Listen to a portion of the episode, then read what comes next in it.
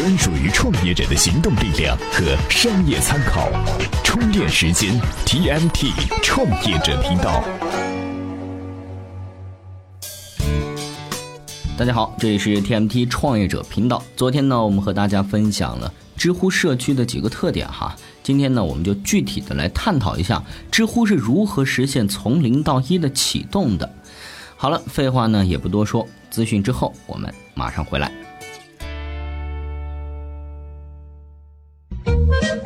每日必知。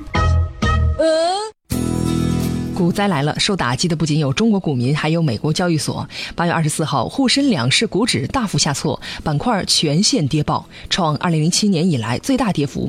美国标普、纳斯达克和道琼斯股指期货均跌百分之五，暂停交易。早就听说股市有“黑色星期一”的说法，想不到有生之年真的给碰上了。三大运营商平日里打得不可开交，没想到一天之内都换帅了。八月二十四号，中央组织部宣布，工信部副部长尚斌任中国移动董事长，中国电信董事长王晓初转任联通董事长，联通董事长常小兵转任电信董事长。有业内人士称，中组部给三大掌门人挪窝是为了防止滋生腐败。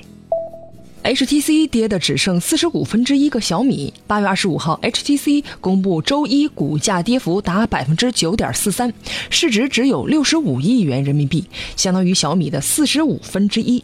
曾经智能手机的翘楚跌到这个份儿上，好像也不能全怪股灾吧。想把公司搬到北京去不是那么容易了。八月二十四号，北京发改委公布了北京市新增产业的禁止和限制目录，城区严禁各控各类企业新迁入或新设立，包括行业协会、培训机构、学术社团和出版社公司、杂志社都不能迁入。如果还想让企业沾首都的光，趁早洗洗睡吧。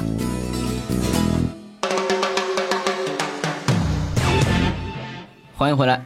首先呢，我们抛出观点哈，口碑传播呢是社区产品最有效的启动方式，知乎呢尤其是。那知乎是怎么玩口碑传播的呢？首先啊，你得看看什么是口碑传播。大家觉得啊，看一篇权威的文章，或者说微博大 V 发的一条东西，算是口碑传播吗？严格来讲哈，这个东西算是传播，但是呢，它没什么口碑。真正的口碑传播呢，是生活中已经建立信任关系的小圈子产生的交流。注意哈，重点不是传播，重点是周围的这些受信任的人，他信任你，所以觉得你发出的信息啊是有口皆碑的。如果说这个信息不值得跟别人讨论推荐啊，其实不算口碑传播。为了塑造口碑呢，知乎的创始团队首先是他们的产品的活跃使用者。他们也动用了各种资源，邀请各行业的优秀人群来使用。知乎的第一波重度使用者实际上是开发者和用户互动起来的。在知乎首次上线的一个小时，哈，创始人周源在上面提了知乎建立以来的第一个问题，随后呢回答了别人的一个问题，有点苹果发布会上乔布斯秀手机的意思哈。用户来了以后，他不会看任何的说明书，不看引导，他只看前面的人怎么用。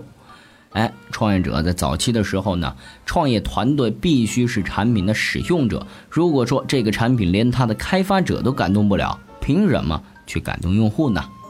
那吸引到第一波用户之后呢，就要考虑怎样把传播扩大的问题了。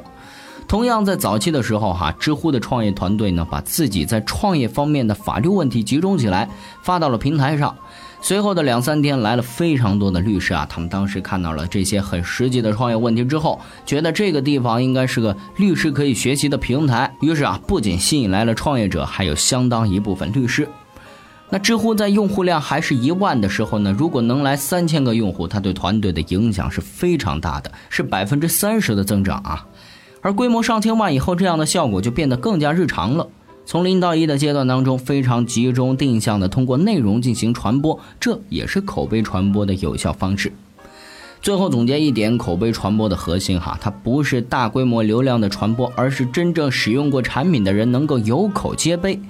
哎，那今天呢，在咱们充电时间微信公众号里分享的内容呢，来自张家伟，同样是知乎的大号作者。现在很多人觉得信息过于泛滥，要去过去的时代寻求经典补充营养。那么，世界上存在过人人都在看经典的时代吗？哎，今天您在咱们公众号回复“经典”两个字，就可以看看张家伟先生的见解了。好了，今天的节目就是这样，感谢您的收听，我们明天再见。怎么样关注我们的微信公众号呢？